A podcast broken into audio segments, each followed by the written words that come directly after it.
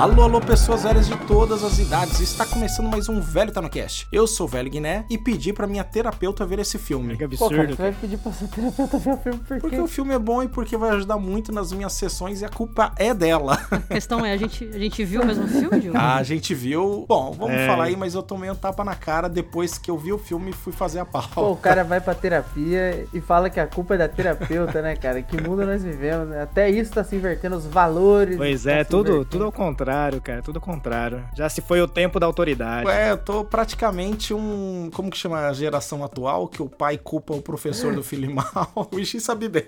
Ele é um assassino. Ele é um monstro. Ele é perfeito. Fala, povo, aqui é a Guta e todos os meus currículos agora vão ser ilustrados. Igual os animais, vai colocar um rosa bonitão também? com certeza. Tons fortes de rosa e E laranja. vermelho com sangue. Exato, principalmente que eu tô no momento Oppenheimer e Barbie, aí combina bastante. Ah, você já viu os Nossa dois, né? Que terror, é né? Verdade, é verdade, é verdade. Rosa, choque e sangue. Datando o programa e mostrando nossos sofrimentos pros ouvintes. Ela viu os dois e não pode falar com a gente porque tem como que é o nome? Embargo? Tá louco, viu? Quem que é você? Eu sou Nimona.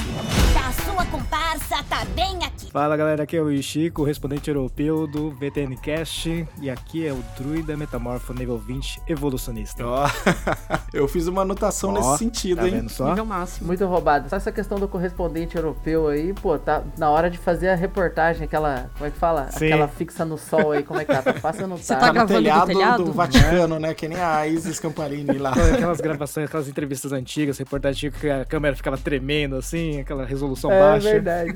Não preciso de um compa. Todo vilão precisa. Eu não sou o vilão. Fala galera, aqui é o João Paulo pra falar do filme que foi salvo na última cena. Caracas. Porque pra mim foi. Toda a jornada não valeu de nada pra você, só não, vale o não. O destino. filme tá tava da hora, mas o, o finalzinho ia estragar até que aí. Agora eu tô Aí- curioso, hein? Tô curioso. O cara achou que ia dar um de Lost, mas não deu.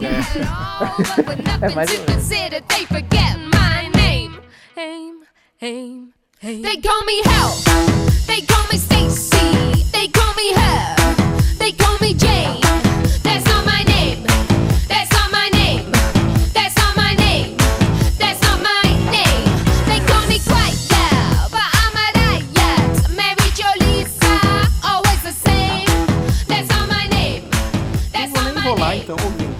Aqui a ilustre presença do nosso correspondente europeu Ishi de volta ao programa, apesar do fuso horário. Nó, quatro horas pra frente. Pra falar do filme de estreia aí da Annapurna Animation, que é Nimona, filme rejeitado pela Disney e abraçado pela Annapurna pela Netflix, pra nossa sorte. Graças a Deus, né? Que a Disney ia estragar o filme inteiro. né? Nossa senhora, nem ia pro ar. Depois que vocês falaram isso daí e eu vi o filme, realmente, assim, a Disney ia passar um filme desse? Difícil, né, Então, cara? cara, eu sou meio tapado, eu acho, tá? Porque vamos começar aqui já, ouvintes, vamos cair na pauta. E, tipo, você matar a saudade de reclamar das sinopses criativas, Cara. traz a sinopse de Nimona pra gente. Caraca, mano, a sinopse que você selecionou aqui é, é muito boa. É cada vez mais admirando o IMDB. Vamos lá, nosso parceiro IMDB traz a seguinte sinopse: Nimona é a única pessoa que pode ajudar Night Ballister Blackheart a provar sua inocência. Ele é acusado de um crime que não cometeu. Ó. Tipo, Diz Genérico, nada. né? Fala nossa tudo e senhora, fala mano, nada, Parece né? umas respostas de aluno meu, cara.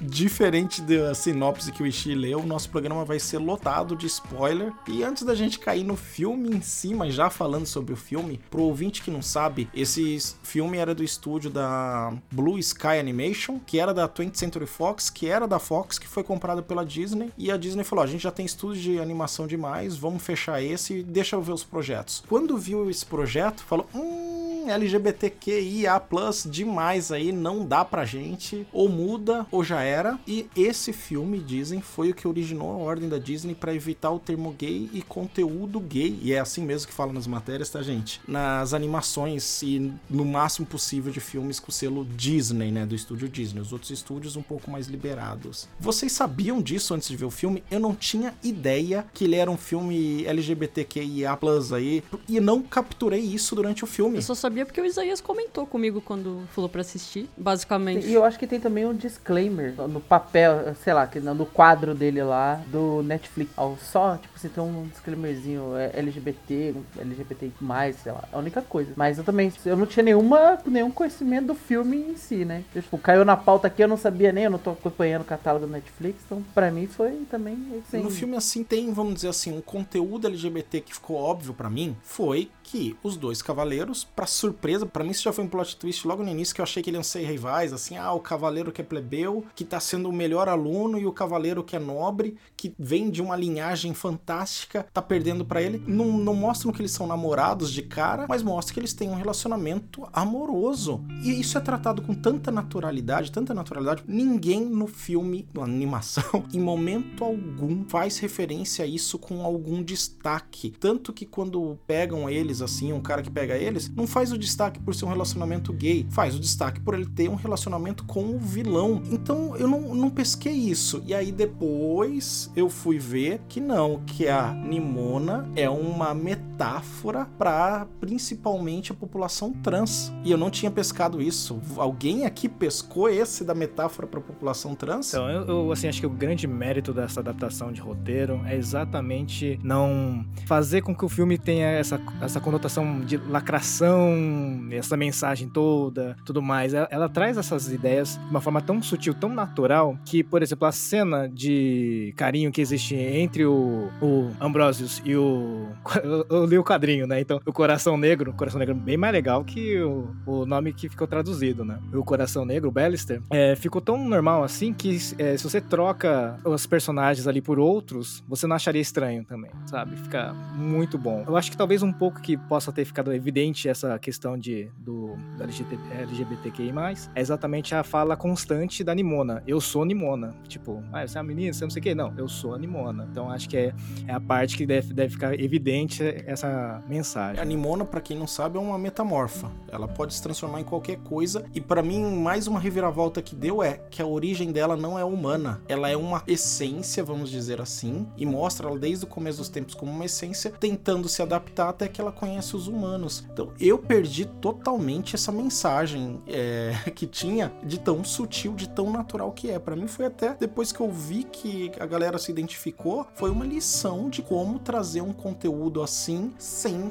precisar ser panfletário, mas talvez já sendo. É, para mim também não era explícito de, de trans, nada disso sim, porque eu também não eu vi tipo, nem de gay. É, eu vi essa semana sobre o filme e assisti. Mas para mim fica claro que tem uma mensagem de aceitação para mim assim de tipo pessoas fluídas, sabe? Tipo essa galera que não se encaixa nem é, porque por exemplo, no filme, né? Como você já disse aqui, existe um casal homoafetivo que, putz, cara, é tratado com extrema naturalidade no filme e é tipo assim, eles só são isso, não é nada que move o roteiro, não é nada que impacta a história, é como eles são e acabou. E mesmo eles têm esse receio da, da pessoa da Nimona, entendeu? Aí então para mim, tipo assim, é algo uhum. que mesmo a população LGBT pode às vezes torcer o nariz, sabe, esse tipo de coisa, mas não explicitamente trans, ou, ou, sei lá, eu não cheguei a pensar nesse, nesse nível. Então, eu achei isso bem interessante. Eu pensei nisso no momento que ela se transforma no, na parte do dragão, assim, que ela se transforma naquele dragão gigantão, assim. Que atira o sucrilho genérico isso, lá de frutinha. sucrilho genérico. Então, eu pensei nisso um pouco depois, assim, mas eu achei legal o fato deles trazerem isso com naturalidade mesmo. Eu sabia um pouco do que estava acontecendo sobre o filme, porque né, o Twitter tava falando muito sobre isso, e porque eu tinha falado um pouco com o Isaías que tinha assistido. Então, foi assim, putz, interessante. Foi o que me interessou ainda mais em assistir pela pauta também, né? Principalmente pelo fato de não ter sido a Disney de ter produzido. Porque eles não teriam deixado,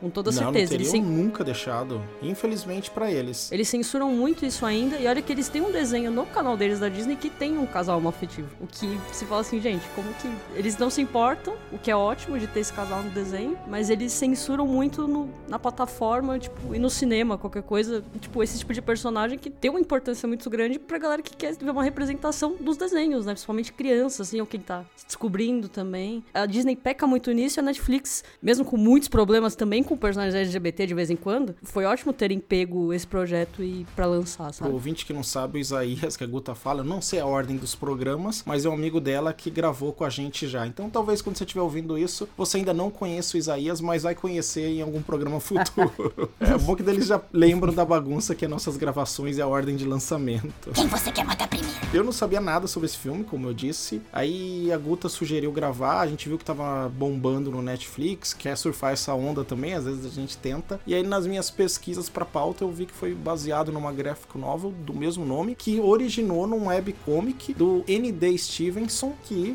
olha lá a surpresa, hoje se assume como um homem trans e até criou um quadrinho que chama Hello pra contar sobre a jornada dele. Daqui eu acho que só você leu o Nimona, né, Ishi? Não sei se a Guta leu, o JP não leu também. Eu li uns pedaços só. Foi um quadrinho que foi lançado por durante uns três anos, assim, uma sequência na internet. Aí depois ela foi compilada pela HarperCollins. E eu acho que no Brasil foi publicada pela Intrínseca Editora. E é um quadrinho, assim, que a história tem a mesma base, mas os eventos acontecem de forma bastante diferente em relação ao desenho, né? A animação. E é bem curioso essa questãozinha da cartunista retratar, vamos dizer assim, parte do que ela vivenciava na época da, de colégio até a faculdade, na forma de quadrinho, né? Então é uma coisa bastante bacana. E vale um easter eggs, assim, bem assim no, no finalzinho do filme, tem algumas referências que mostram ilustrações do quadrinho. Ah, mesmo. falar em easter egg, eu não sei se vocês viram, mas eu meio que percebi algumas cenas de, por exemplo, o filme dá pra fazer um paralelo, por exemplo, com a história do Shrek, né? Que é- seria o ser que é um ogro tentando se encaixar no mundo, não, ninguém aceita ele, ele se isola, né? E, tu- e tudo mais. Mas tem aquela ceninha da flecha, né? Que ele, ele tá com a flecha e no- isso me veio o Shrek muito, assim, que tem a cena que ele tá com uma flechada na bunda e aí o, o burro vai correr atrás da flor. No final, né? O, o Black Hand, quando ele toca nela que ela tá que ela tá transformada no monstro lá, tipo, eu vejo você, aquela frase do, do Avatar, assim. Toca no coração do monstro quando ele ia se Exato, matar, aquela frase né? do Avatar, né? Eu não sei se vocês fizeram a mesma ligação, mas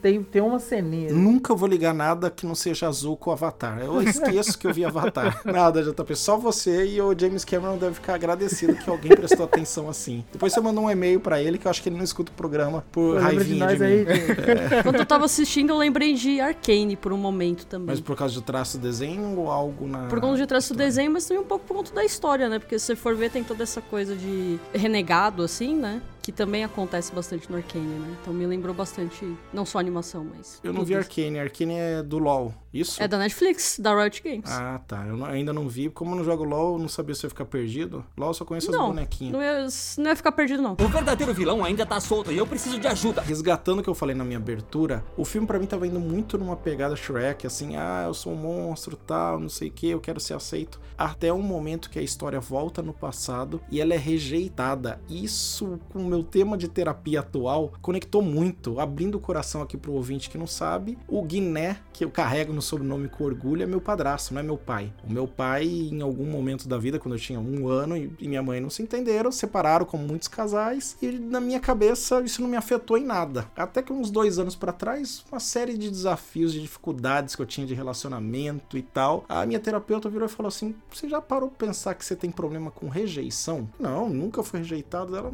aí faz os que o terapeuta faz, ferramenta pra cá, ferramenta pra lá, regressão, o diabo aquático, e ó, você tem um problema grave porque você acha que você foi rejeitado pelo seu pai. Eu não, conscientemente eu nunca tive isso. E tudo faz sentido. E na hora que a Nimona mostra que o start dela foi só que ela, ela foi rejeitada, então todos os desafios dela, putz, eu fiz muita conexão com a minha vida pessoal. Eu voltei o filme nesse momento, pra vocês terem ideia. Eu tava, não, não sei quando que isso acontece, talvez com uma hora e dez de filme, o filme tem uma hora e quarenta. Eu não aguentei esperar acabar pra ver de novo. Eu voltei pro ponto inicial. Voltei pra começar a história pra ver. Falei, caracas, é muito, muita coisa em comum. Então talvez por isso eu ainda não tinha pescado nesse negócio da jornada trans, tema LGBT, nada disso. E nesse momento que eu não ia pescar mesmo, que pra mim foi o filme era sobre rejeição e tá sempre buscando uma aceitação e que quando você não consegue, você vai pro caos, porque pô, porque tenho que fazer as pessoas me aceitarem, porque tem que fazer o que eu, com que eu não seja rejeitado. Então me tocou de uma maneira, gente, que o ouvinte que chegou até aqui não espere uma análise parcial e racional do meu lado mais, porque ele falou comigo diretamente e isso pra mim diz muito Caraca, sobre o o cara que roteiro. acertou de tabela. Acertou de tabela. Será que é daí que veio o Diabo Loiro, então? Pô, É, então. o JP tá. Você tá conversando com a. não, pô, tu já falou no cast, cara. Pro ouvinte aí, ó, tem que voltar no programa, acho que de Esqueceram de Mim, que tem a história do Diablo. Mas realmente, tipo assim, você falando agora, pô, se você analisar o roteiro nesse com esse ponto de vista, faz todo sentido também, entendeu? Porque é o trauma, o trauma dela realmente foi isso, o gatilho dela foi isso, embora a gente esteja vendo com o olhar, né, como a gente, como a gente vê com o olhar do, do Black Hand, né, que tá... Black, eu, eu não, sei- eu não lembro o nome dele. Desculpa. É o Ballister. Coração Negro. Ballister. Ballister. Ele é um cara que ele era, tipo, plebeu e recebe uma honra que nenhum no país nunca teve na história. Então ele já pode sofrer um preconceito por aí. E, e no filme mostra que ele só. Ele é homoafetivo. Pra nossa realidade aqui, pô, ele é homossexual, né? Mas pelo menos o filme mostra que isso, cara, lá na- no, no, no país dele é, tipo, é um bagulho whatever. Tipo, superado, se houve algum problema disso no passado. Tipo assim, o filme mostra ele como alguém que, cara, ele tem o- os motivos dele pra, vamos dizer assim, pra, pra lutar, assim, sabe? Ele, ele tem a luta dele ele- e mesmo assim ele, ele consegue erguer um muro entre ele e a Nimona, sabe? É nisso que pra mim fica o foco da história, né? Tipo assim, olhando, ouvindo o seu relato, tipo, realmente tem esse outro lado. Talvez não fosse o propósito do filme, mas eu me conectei com isso. E deve ser que nem a galera que viu tudo em todo lugar ao mesmo tempo, que tem déficit de atenção e TDAH, e se conectou com o filme por conta disso. Eu tenho um amigo que fala muito isso. Nossa, eu amei esse filme porque ele mostra pras pessoas como é a minha vida. Quando alguém me pergunta como é ter TDAH, eu falo, assiste esse filme. E ele é diagnosticado, tá? Porque tá meio que numa moda da pessoa, ah, tô distraído e tenho isso. Pior que enquanto eu tava assistindo, tinha muito momento que eu só sentia ódio, na realidade. Dela sendo rejeitada,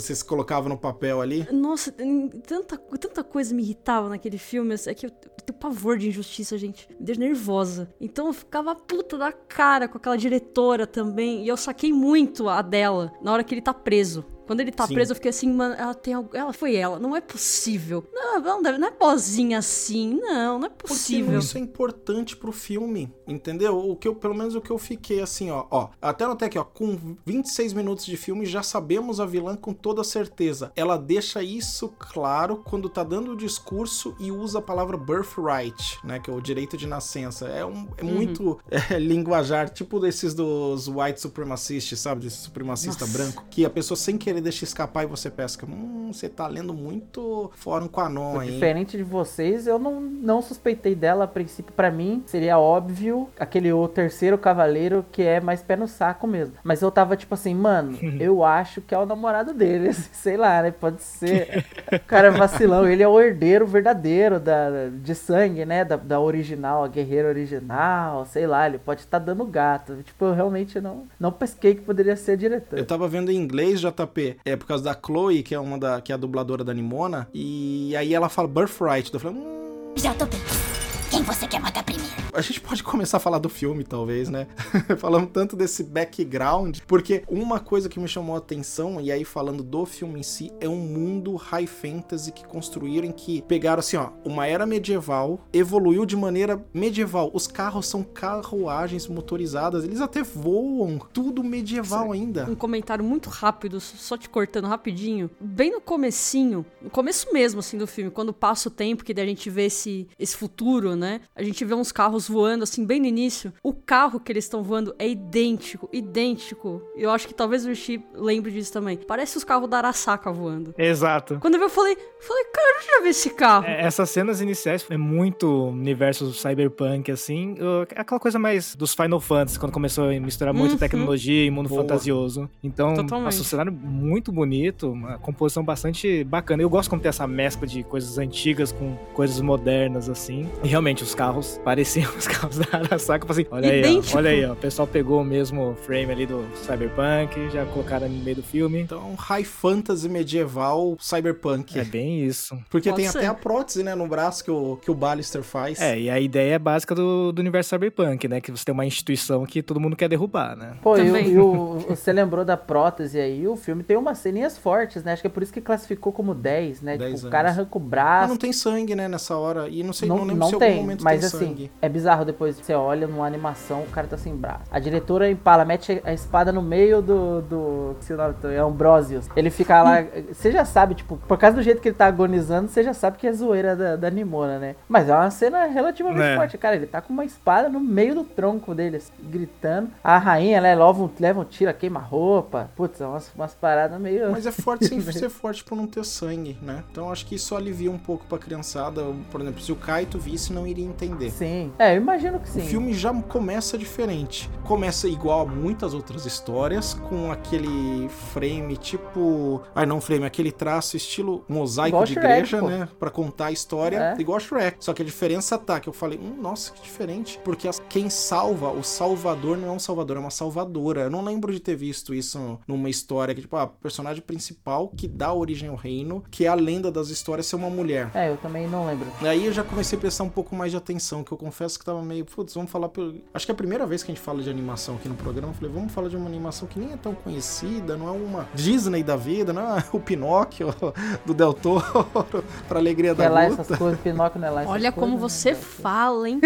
Aí eu falei pro filme, agora você tem minha atenção. E daí pra frente foi bem legal, a maneira que desenrola, conta muito rápido a história do plebeu, que a rainha deu uma chance, que a rainha, quem diria, quer uma mudança, quer mostrar pra todo mundo, ó, qualquer um pode ser o que quiser, né? A partir de agora, qualquer plebeu pode vir a ser um sir, um cavaleiro. Eu, particularmente, cara, eu tenho umas ressalvas em relação a essa construção. Porque, tipo, o filme ele veio de quadrinhos, né? E eu- o Ishi falou que ele foi publicado, não sei se pela internet, Internet. etc., por um determinado período de tempo. Mas pro filme, pô, você tem que condensar isso em uma hora e 40 de história. Eu acho que algumas coisas são bem ruchadas, sabe? Tipo, ele- eles correm e cortam detalhe. Por exemplo, é a história do Ballister, né? É de 0 a 100, sabe? Tipo, ah, ele era um menino pobre que de repente. E aí você tem, tipo, 5 minutos pra se. Olha, nossa, ele era plebeu e agora ele tem, nossa, ele tá sofrendo, o povo não vai falar o nome dele na plateia, sabe? Você, tipo assim. Cara, eu acho que no quadrinho, provavelmente você tem um pouco mais de tempo pra conhecer o personagem. A coisa flui melhor, Pior sabe? que não, pior que não. E eu achei isso um ponto positivo, JP. Eu até notei que falei, pô, eles muito, muito rápido. Ele situa a gente que o cara era um plebeu, que invadiu lá o treinamento dos moleques, ganhou a chance, se agarrou nisso como nunca. E como o capitalismo nos ensina a odiar a nossa própria classe, os outros plebeus odiavam que era ele tendo a chance ali, né? Mas eu acho que a intenção, tipo, é- só apresentar bem rápido mesmo, não é ficar desenvolvendo muito, porque ele não é o importante da, da história. O mais importante é a Nimona, né? O importante é a gente conhecer ela, né? Ele é só, tipo, um gancho pra gente conhecer ela, né? Mas o, o foco mesmo acaba não sendo ele, ele é só, tipo, um ponto tipo, que liga a, a gente à Nimona, né? Aí eu não senti isso um problema. Acaba sendo bem rápido, como acontece. Depois que você assiste tudo, você entende, tipo, ah, tá. A intenção deles não é se aprofundar sobre a história dele, mas sim sobre ela. É, inclusive, quem, é, quem for pegar o quadrinho pra ler, vai ver que tem zero história sobre o, o Ballister. Já começa já na loucura, as motivações são diferentes, e assim, inclusive o filme, toda a animação, ele traz ah, explicações, assim, embora sejam rápidas, né, mas explicações precisas e necessárias pra contextualizar alguma coisinha, alguma situaçãozinha que não acontece no quadrinho, né, então acho que essa adaptação para o filme, é, em relação ao quadrinho, é um upgrade muito, muito mais que bem-vindo. Não, e detalhe que é assim, né? Tem uma hora e 40, mas são 20 minutos de crédito, né? É, exatamente. Uma hora e 20, e 20 minutos de crédito. Por Eu quê? até achei que ia ter uma cena pós-crédito, maldita Marvel. Eu Fui também. passando rápido Pior que eu assim. terminei o filme, pausei para tirar aquela foto que eu postei no grupo. Aí a Evelyn falou assim: por que, que ainda faltam 17 minutos?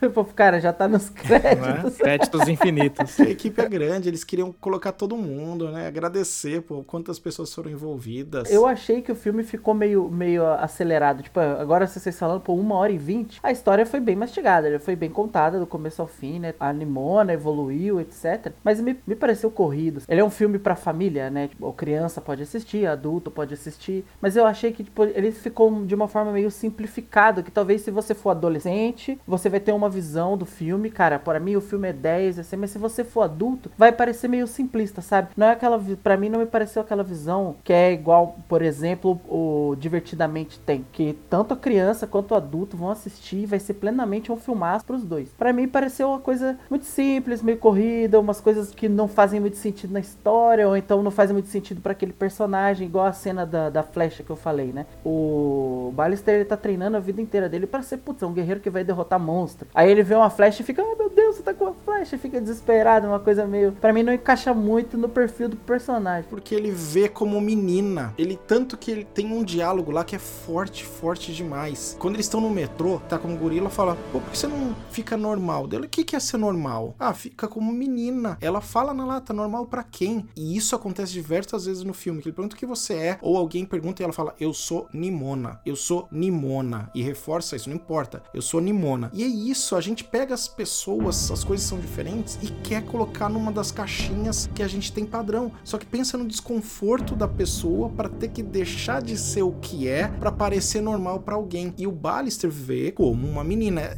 Esse diálogo aí para mim explica a flecha, JP. Ele vê como uma Ah, menina tá, como ali. se ela fosse uma Por menininha. isso que ele se desespera. No fundo, pra ele, é uma menininha. Ah. E eu, no filme, até esse momento, tava achando que ela era uma menininha. Aí depois que volta na história que mostra, ela era uma essência. Tanto que ela começou como um bicho que eu não lembro o que era, depois peixe, depois passarinho. Sempre rejeitado, até que viu um humano e tentou ser um humano. Então eu acho que é isso que pega, que todo o tempo o Ballister tem um cuidado por ela, que é o que faz ela se conectar a ele. É um cuidado por ela por vê-la como uma menininha. Se ele visse como um monstro primeiro, não teria tido essa conexão. Sim. Mas o melhor momento é ela de tubarão dançando música Ele eletrônica. que chama, né? Tipo, É, rola um tubarão é. aí que sabe tubarão e sabe dançar, né? Aí começa. Já topei. Quem você quer matar primeiro? A gente não tá falando do principal do filme, que é a Nimona. Que personagem foda. Fazia tempo que eu não vi um personagem tão marcante que eu vou lembrar e vou querer ver novamente. O que, que vocês acharam dessa coisa, desse elemento, dessa essência? Aí, eu, cara, eu acho que é incrível. É assim, principalmente no meu plano de fundo, assim, de RPG e os metamorfos, shapeshifters, que eram, vamos dizer assim, figuras que eu achava impressionantes nos jogos de tabuleiro, né? RPG de mesa. E exatamente essa questão, ah, vamos dizer assim, que te coloca contra a parede essa necessidade de você tentar classificá-la, né? Você ouve uma voz, uma dublagem de uma mulher, tipo assim, ah, ela é uma menina, né? Mas precisa ser menina. Então, essa indagação, essa coisa que o desenho coloca pra gente é bastante forte, né? Desse tipo, pô, eu não tô precisando classificar ela em nada. Ela é ela mesmo. E ela pode ser o tubarão, ela pode ser o, o gorila, ela pode ser o dragão, né? Ela pode ser o que ela quiser, né? O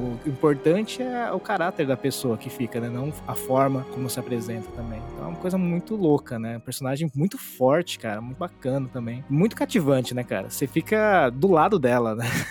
em toda a situação. Ela tem um humor bacana, né? Uhum. Porque, mesmo com esse background pesado dela, é, ela traz tudo com muito humor, né? Então ela sempre tenta deixar tudo, todo o ambiente dele ali, que ele tá todo ferrado, sempre alegre. Então ela se transforma, daí ela brinca, e daí eles estão jogando. Então ela sempre. Eu, eu sinto que, mesmo com pontos que são pesados da história, de fato que tem, eu, eu me diverti porque ela torna o filme divertido. Porque ela tenta trazer humor pras coisas e deixar de uma forma leve, não deixar Sim, e pesado. é uma personalidade que é muito perfeita pra habilidade de metamorfo, né, cara? Porque ela tem que ser uma pessoa muito ativa, muito assim, tipo, é ela que tá movendo o destino dela, é ela, cara, é ela que tem as loucuras dela, que tem as vontades dela, uma hora que ela quer ser rato, outra hora ela quer ser elefante. Se é uma pessoa diferente, uma pessoa introspectiva, cara, como que ela ia se aproveitar ao máximo desse tipo de poder, né? E outra coisa muito da hora também é que ela, ela sabe quem ela é em todo o tempo do filme, desde o começo. Ela não tá se descobrindo, os outros têm que descobrir quem ela é. Ela tem plena certeza de quem ela é, assim, isso aqui é da hora. Mas sabe por que isso? Porque pelo menos só no tempo do filme ela tem mil anos. Não sei quem aqui viu, o ouvinte ou vocês, aquele filme da Charlize Theron, Old Guard. Que ela e a turminha dela tem, tipo, mais de mil anos e são completo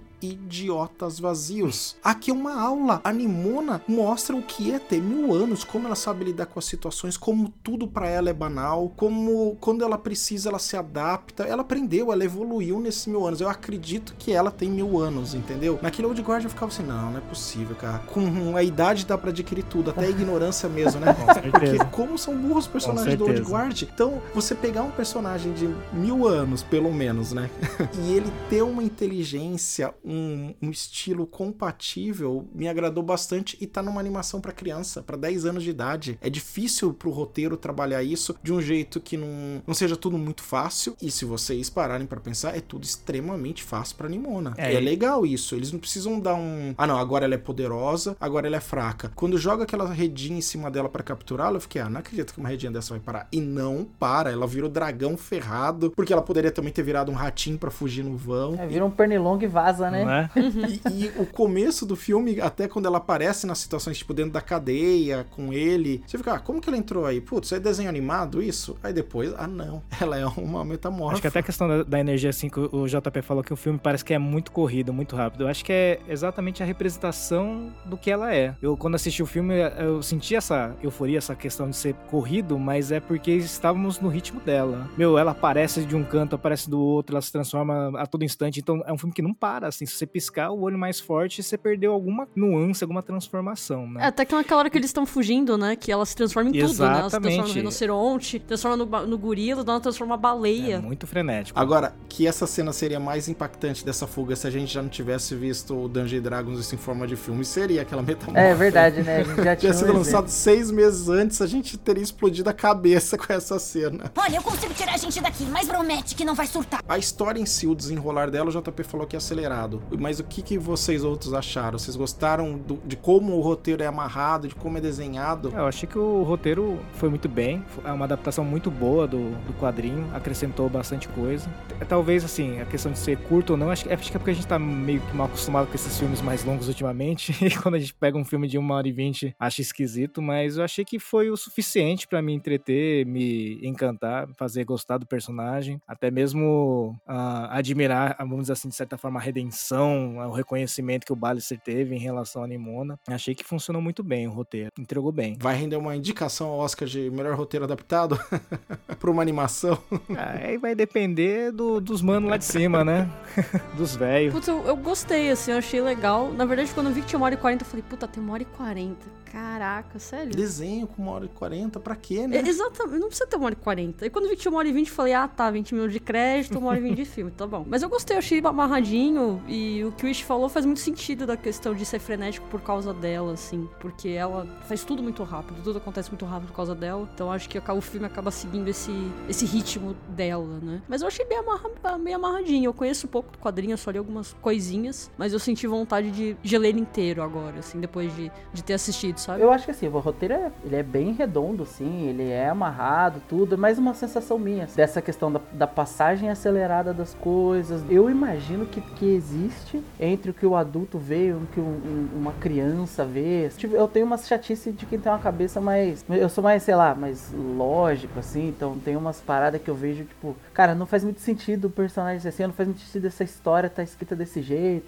O exemplo que eu tenho, por exemplo, é o muro, né? Que aí a gente sabe que existe a metáfora do muro que é colocada na, na história, né? É, o muro é uma metáfora o tempo todo, do Ballister por ser plebeu com a galera, Exato. dela por ser diferente. Sim, só que o filme também tem o muro físico, que é, e ela chega a perguntar pro Ballister se ele já passou, se, se, se a cidade sabe o que tem atrás do muro. Fica meio que implícita uma coisa de, cara, ninguém nunca foi pra fora do muro, e pra mim fica estranho. Uma cidade tão Ninguém apertadinha. da geração atual não foi. Sim. Ninguém do mundo atual foi. Antigamente Então. não existia aquele muro. Depois que a, a Glorinder, sei lá o nome dela, esqueci agora, Glorifer, a heroína começa esse exército de combate aos monstros, eles criam um muro. E isso a gente já viu diversas Mas vezes na mim, ficção. é, então. Desse muro criado, delimitando, e que falam, olha, não vai pra lá, que lá não pode Pra mim, ir. assim, já é na minha mente de adulto, né? Tipo, sei lá, o muro, que é evidente que ele é completamente rente ali a, a, a parte da cidade em si, né? Então, assim, cara, da onde vem a madeira, a pedra, sabe? Essas coisas, tipo, não tem esse. Eles saíram pra ver o muro. isso, Aí eu fico meio, cara, tira o muro, deixa só a metáfora, coloca o muro, sei lá, bem mais longe, sabe? Umas achei que coisas. isso é bem importante pra ter. Não tem, não, não tem uma, uma importância, mas a minha cabeça ela é Que afetada isso por aí é essas paradas. easter egg de Attack on Titan, mano. Easter egg de Attack on Titan, tá ligado? O Ishi que tá em Portugal pode dizer bem quantas cidades muradas existem em Portugal. A cidade inteira, não só o castelo, né? Ah, mano, pelas dimensões e proporções, cara, se você sua casa for murada, é- já é um bairro inteiro, mano. Que é muito pequeno. Aí por que que eu, eu tava assustado? Porque, tipo assim, se o final terminasse como terminou, né? Que no, no fim, quando o Ballister, né, tipo, reconhece ela, reconhece a pessoa que ela é, e ela se sente, cara, agora é alguém que me entende, faço parte. Não, não vamos pro final ainda Putz. não. Não vamos Então, pro final ainda então não, segue aí. calma. Vamos continuando com a história. Guarda aí, guarda aí. Senão já vai pro final, calma, não vamos acabar, tá gostoso, tem tempo. Por que eu confiaria em você? Promete! Eu prometo! E a relação do Ballister com o Ambrosius? Eu gostei também, eu achei tudo faz sentido na relação entre eles. O Ambrosius duvidar dele, porque é um cara completamente criado ali pra servir a instituição. E acho que chamam de instituição. É, no dublado né? é. O- a monarquia. É. Então ele é completamente treinado e bitolado naquilo. Ele acredita no no que ele viu, que foi o Ballister matando. Então, acredita na diretora. Por quê? Porque para ele também romper com tudo que ele foi criado, tudo que ele foi educado para acreditar, é muito difícil. A gente tá falando das pessoas como elas são. E o ba Opa, e o Ambrosius é desse jeito. Ele é Mas ele cara, acredita, mas você vê que ele tem relutância também, porque por sempre causa do que... amor pelo outro. Qu- Quando ele aparece, ele nunca consegue fazer o ato de atacar ou coisa do gênero. Então, todas as vezes que ele precisa mandar dar uma ordem, ele dá ordem. Mas quando chega no momento de fazer alguma coisa, ele não faz. Contra o Ballister, né? Isso. Eu acho eles tão fofinhos. Não, eles são muito, muito bons. E é tão discreto, é tão natural. E muito seriado da Netflix que traz casais gays, assim, hom- homossexuais, não tratam com a simplicidade e naturalidade desse desenho. Eu achei isso absurdamente bom. E vamos voltar pra sessão terapia, né, do, do velho, que também tem algo fa falar do no Ambrosius Oropelvis, né? Pô, É, É é o o nome nome, dele. o Andro É Ambrosius. Oropelvis. Ele, como descendente direto de, de Gloreth, né? ele- O pessoal coloca uma expectativa muito grande em cima dele e ele não é o melhor da classe, né? Um roteiro normal, tradicional, iria pra ele ser o papel que o Todd faz de ser o que fica perturbando, de ser o bully. Uhum, Não, eles e são na- namorados. Exatamente. Essa é uma quebra de expectativa muito boa, assim, né? Mas também você fica pensando na situação toda, como ele deve ser visto. Porque, assim, embora se- seja tratado com certa naturalidade, vamos dizer assim, na, na animação, existe um pouco também de receio de eles serem descobertos, assim. Porque toda vez que eles estão os dois juntos e aparece mais alguém, eles meio que dão uma modificada, assim, no, no for- na forma de Mas apresentar. isso é porque ele é o vilão, não é? Antes tem isso? Eu não lembro de ter um momento que eles se encontram. Cara, eu também não percebi isso. É, tipo, quando, quando, ele, quando ele tá vilão, né? O Ballister tá vilão, ele não pode ser visto mesmo. Ele tá caçando o Ballister e tudo, mas no, no trecho do começo eu não percebi, assim, realmente. É que no começo eles estão sozinhos, né? E no fim, tipo, fim, é feliz, eles estão juntos no, no muro lá, Isso. tá todo mundo vendo. Mas mesmo quando o Todd escroto pega eles, pega quando ele fala eu te amo, se eu não me engano. O ponto do Todd não é por ele ter um relacionamento, é por ele deixar o vilão fugir. Eu tô chamando de Todd, eu nem lembro o nome do cara, mas é o Todd, é o babaca. gente. Sabemos. É o babaca. Sabemos Que que é. o JP achou que era o vilão. Mesmo com chifre? Vocês assistiram o Legendado, né? Tipo, Com dublagem em inglês? Não, assisti dublado. Uma hora legendado e depois inteiro dublado. De todos os personagens, eu achei a dublagem do Ambrosius a mais fraquinha, assim. Eu achei uma voz meio sem marcação, meio fria, sabe? Pô, não, não gostei muito do dublador dele nesse, nesse filme, assim, mas só desse personagem. A dublagem, acho que a, acho que a voz da Nimona é que mais combina com a personagem. Dos outros fica boa também, mas eu acho que, é que a, a dela se destaca mais, mas talvez seja porque é uma voz que eu já escutei. As outras eu não lembro Não, a direito. dela, é, a dela tem a energia da Nimona, né? A dublagem em português to- total, Uhum. assim, eu peguei bem. Também a, a vilã, a mesma coisa, tem a energia da vilã, pô, é uma voz conhecida, Pra dar né? crédito Agora- a todo mundo, ó, ó, a vilã aí, que é a diretora, é, quem dubla é a em português, é a Adriana Pissardini, que faz a Álvida em One Piece, por isso que você conhece, JP, você gosta de One Piece, ela faz alguns personagens em One Piece, o mais famosa é a Álvida, e ela faz também um- a Elise em League of Legends. Quando você joga League of Legends, ela é. O Ambrosius, o que eu estranhei é o Virley com Taifer, e ele faz a voz do Tom Holland, dublado, e atualmente ele é o Seiya, por Puta, isso que foi difícil pra mim. Nossa, toda hora eu pensava no Seiya, no Seiya atual. Eu não reconheci, eu não assisti o Ceia novo, nunca vi o Tom Holland dublado, então não conhecia a voz. Eu achei que tava apático, É, o sabe? Tom Holland nunca vi dublado, mas eu vi o Seiya. O Ballister é o Rodrigo Andreato, que não fez nada que eu conhecesse, mas tem uns personagens aí em Gundam, em, em Full Metal Alchemist. E a Nimona é a Isabela Guarnieri, que é a Nezuko em Demon Slayer e a área de Game of Thrones na temporada, nas últimas temporadas, depois que Hum, ela fica verdade. adulta. Mas eu falei, caramba, é a Nezuko, apesar da Nezuko não falar tanto, né? É, não fala.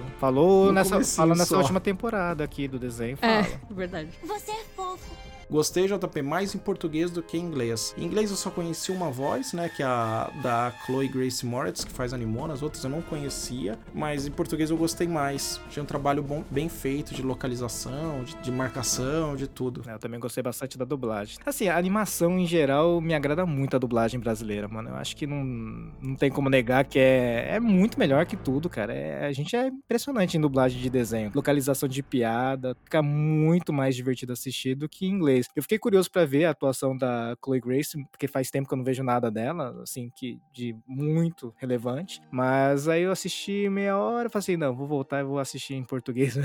eu acho que a dublagem vai me vender Cara, animação eu nem penso duas vezes. Eu só vejo dublado PTBR, eu nunca vi. A única que eu tive a curiosidade pra ver legendado foi o último Gato de Botas, porque o Wagner o, Moura. o Wagner Moura chegou a ganhar um prêmio pela atuação dele como o Morte lá, o Lobão lá. Só que eu vi no YouTube as cenas dele, tá, pô, tá excelente mesmo. Agora o filme mesmo eu vi Já dublado. tá bom. A gente falou que de dublagem, eu lembrei, não é a primeira animação que a gente fala no programa, a gente já falou de Mario. É, pô. já... Foi, é verdade.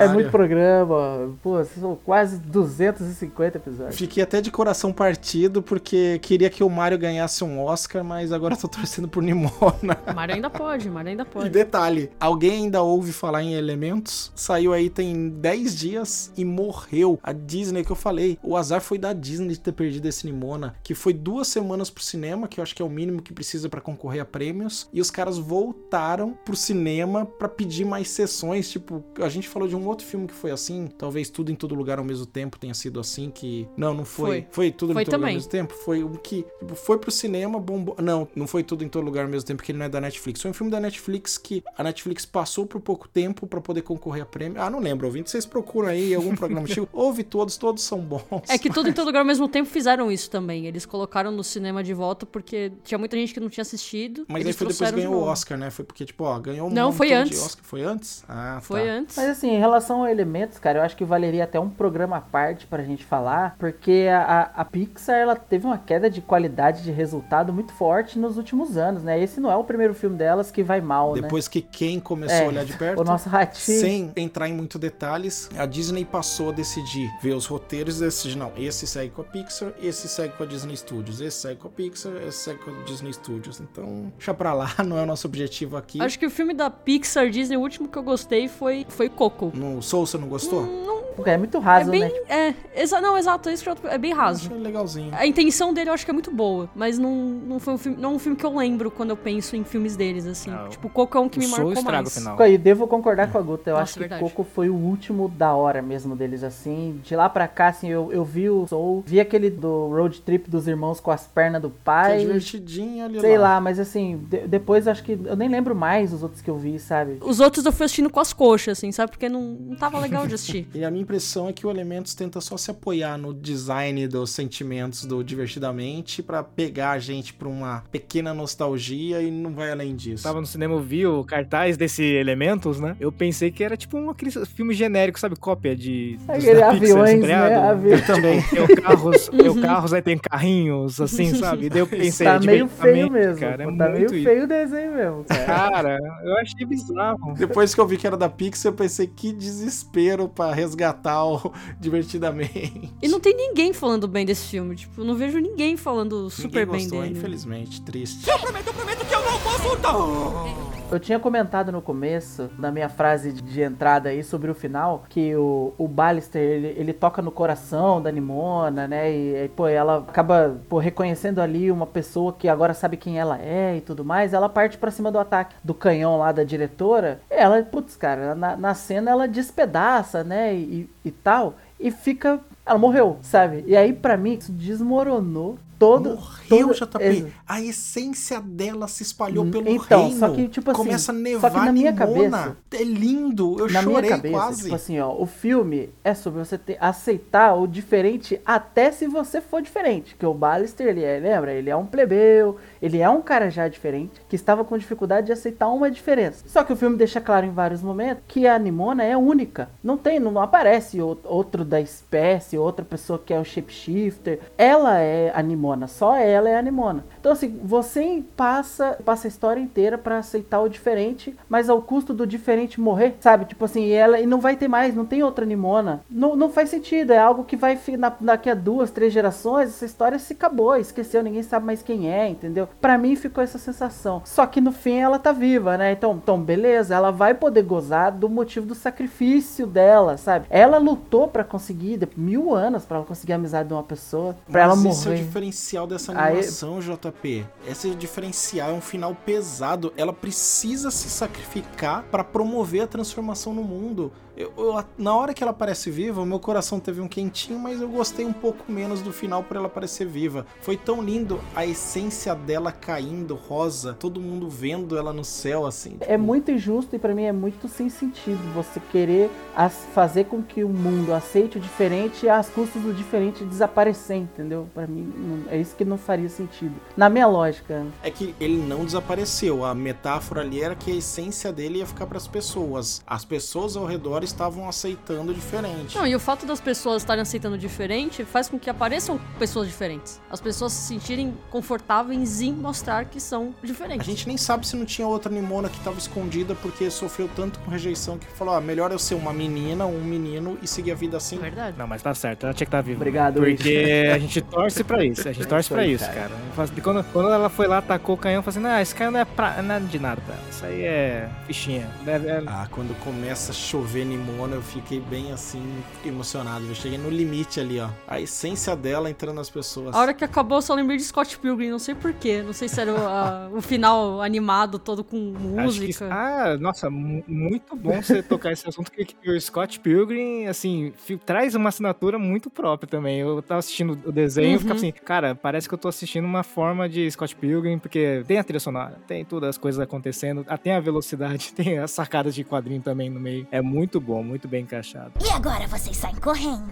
Ixi, traz o que você sempre gosta de trazer pra gente. Tava esperando, tava deixando pra você. Ah, mano, pô, não podemos terminar esse programa sem comentar do trabalho incrível de Christopher Beck em compor a trilha sonora desse filme, né? O cara que já tem aí no currículo inúmeros filmes, inclusive ficou bem claro que era do Christopher Beck. Quando comecei a assistir o filme, já senti que era algo dele, porque, meu, lembra muito um estilinho que ele tem, principalmente nos filmes que ele fez eh, recentemente, não é tão bom quanto quanto Mania, mas essa ideia de sinfonia techno, no fundo, uma batida eletrônica com sinfonia, né? E também a escolha a dedo das trilhas sonoras, poxa, escutar Judas Priest tinha que É ser verdade, Breaking the é Law, verdade. tinha que aparecer no meio Uhum. do filme desse, porque é a cara, né? Ah, de certa forma, acho que o design também, a questão do Scott Pilgrim, que lembra um pouquinho a personagem Ramona, né? Um Uhum. pouquinho Sim. diferente. Não, e é, é a trilha dela, né? Tipo, ela tem essa pegada meio punk, punk rock, que é a pegada adolescente do Scott Pilgrim. É quando ela tá nas cenas de loucura dela, quando ela tá nas fugas, é isso que tá tocando, pá. Mas eu- a música que eu curti bastante, assim, que eu acho que, que fica bem evidente, é na, na cena da, da, da redenção dela com o Ballister ali, né? Que ela, que ela tá pra cometer o suicídio, assim. Toca um,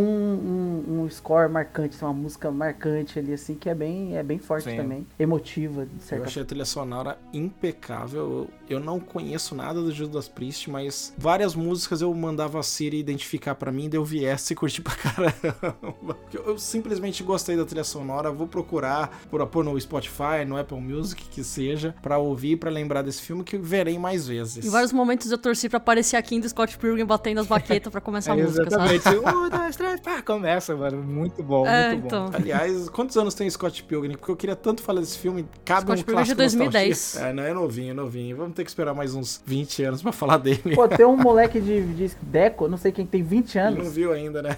O Deco que grava com a gente, ouvindo. Porque pra ele já é clássico clássico nostalgia, nostalgia, né? já, pô. Pra ele já é clássico nostalgia. Tá falando dos filmes de quando você tinha 12 aí, no clássico nostalgia. Verdade. Será que ele me viu?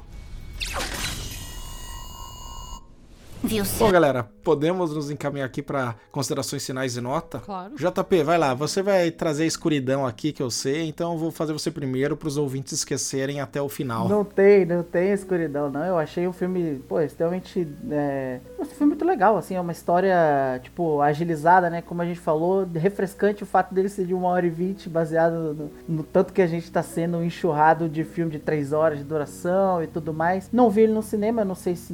Aqui não lançou em, em tela nenhuma de cinema, acho que teria sido interessante assistir é, ele na tela grande. Gostei bastante da, da, da metáfora, gostei bastante da história, gostei bastante, bastante da personagem da Nimona, assim. Achei muito legal, achei bem, bem fechadinho, bem completinho, mas eu tenho esses pontos meus, né? Umas pontas soltas da história aqui, essa, essa questão meio do muro, eu acho que algumas coisas foram meio aceleradas, aceleradas e simplificadas, assim, né? Que pra mim tira assim, esse, esse meio pontinho e tal. E o final, tipo, por mais que eu tenha tenha, que eu tenha cogitado, cara, no, no fim ela tá viva, então pra mim tá salvo o, o, o final de qualquer forma. Então eu fecho com quatro bengalinhas, assim, acho que foi um filme, pô, acima, acima da média total. Não, eu, eu acho que não. Eu ainda prefiro, como filme, como espetáculo, o Mario, por exemplo, né? Que eu achei muito louco, assim. Mas, cara, é um filmaço, tem que assistir, né? Todo mundo tem que conferir aí no, no, no Netflix. Porque vale a pena pra caramba. me surpreendeu sua nota, hein? E caso você não lembre, no Mario você Aí, deu 4,5. Eu não lembrava. Olha aí. Guta, Olha, pra alguém que assistiu por dois dias filmes de três horas e duas horas, uma hora e vinte foi bem agradável. Não uma crítica aos filmes, é uma crítica apenas ao tempo, mas mas eu gostei do filme, eu achei ele divertido de assistir, ele tem os pontos pesados que são importantes, que eu acho que é bom mostrar. Uma coisa que eu concordo com o JP é a questão de que se tivessem passado no cinema, acho que teria sido uma experiência legal também. Acho que ficaria bem bacana de assistir na tela grande o colorido do filme e, e tudo, ela se transformando no dragão gigante, seria legal de ver na tela. E mas eu gosto da história, eu gosto dos personagens. E sinceramente eu não tenho nenhuma reclamação, porque eu fui assistir totalmente sabendo de poucas coisas, mas também não sabendo nada. Então foi uma surpresa legal, assim, foi um filme bem divertido de assistir. Então, pra mim, eu dou 5 Olha aí, gabaritou. Uau, caramba. Soubesse tinha deixado a, a Guta falar por último, pô. Diverti, eu achei legal, achei, eu achei bacana. Legal, Guta. Excelente. Bom, eu vou emendar aqui. Eu já começo dizendo que eu, por mais que eu seja apaixonado pelo Mario, eu gostei mais desse filme. Pra mim são 4.8 bengalinhas. A mensagem que ele traz é muito, muito importante, sabe? Esse discurso de vilanizar o diferente tem custado muito caro pra gente, assim. A, a extrema direita se aproveita disso pra fazer as piores merdas do mundo. Eu nunca encontrei um banheiro pra criança que seja unissex, mas toda semana uma criança tem encontrado uma arma e dado um tiro sem querer em alguém, é só acompanhar as notícias. Então, quer dizer, pra combater um vilão que não existe, cria-se uma situação pior, sabe? Dá-se poder pra uma situação pior. Não tem que encaixar as pessoas em caixinhas. Eu entendo que isso é o natural do ser humano, a gente precisa disso, mas depois que cresce, não. Vamos, vamos aceitar as pessoas como elas são. E não sei nem mais o que dizer, já falei bastante durante o programa. Falei que minha opinião aqui não ia ser imparcial, então 4.8 bengalinhas, vejam, por favor, ouvintes. E agora, nosso participante ilustre, Ixi, pra encerrar com chave de ouro, diz pra gente aí, ó. Cortando, né? Cara, o filme eu também assisti assim, sem esperar nada, sem saber muitas coisas. Via pouca coisa sobre quadrinhos e tudo mais, mas lá de antigamente eu fiz até questão de procurar uma edição pra reler. Mas é um filme que me su- surpreendeu, né? É, ainda mais sabendo dessa história toda, que foi um projeto que foi cancelado, né? Eu acho que o fato da Annapurna ter a- abraçado esse projeto pra finalizá-lo é- é- é é muito positivo, é muito bacana. Vamos dizer assim, que é um início da Annapurna Animation com o pé direito. Incrível, assim, entregar um projeto desse. Porque a gente sabe que começar uma coisa do zero até o final, muitas vezes é mais fácil do que pegar uma coisa pela metade e terminar, né? Então acho que eles fizeram um trabalho incrível. Colocaram uma trilha sonora que combina muito bem. Interpretação, dublagem funcionou muito bem, principalmente na versão brasileira. E uma história que, infelizmente, assim, poucas pessoas vão conseguir reconhecer, né? Essas alegorias, essas questões que todas que as minorias passam. Mas tô com o Diogo, acho que é uma coisa que todo mundo tem que ver, tem que saber que existe e é importante discutir, né? E de certa maneira, se você assistir com de forma bastante descontraída, tirar informações incríveis e valiosas, né? Pra mim, um filme facilmente aí cinco begalinhas, com, rod- Boa. com rodinhas, com bolinhas de tênis nas pontinhas. Fiquei até com peso na consciência da minha Pô, nota. da onde saíram esses dois décimos média seu aí? 4.7. Um cereal voando. Excelente. Eu agradecer publicamente a Guta, que eu xinguei mentalmente quando propôs a pauta e ela ganhou a votação. Falei, pô, vai me pôr pra ver a animaçãozinha, mas tá bom, Guta, muito obrigado mais uma vez. Viu? Você fica duvidando do- das minhas indicações, achando Eu vou hardcore. começar a ver até os terrores que você indica, tá? Os filmes de terror Viu? que você indica eu vou começar a ver também. Vou Olha só. acreditar. E é isso, galera. Obrigado, Confia. ouvintes. Um abraço e até a próxima quinzena. E tananã, tananã, a gente venceu. I'm Mr. Cat, if they throw me the ball, I'm the last trick, standing up against the wall. Keep up falling these heels that keep me boring, getting clamped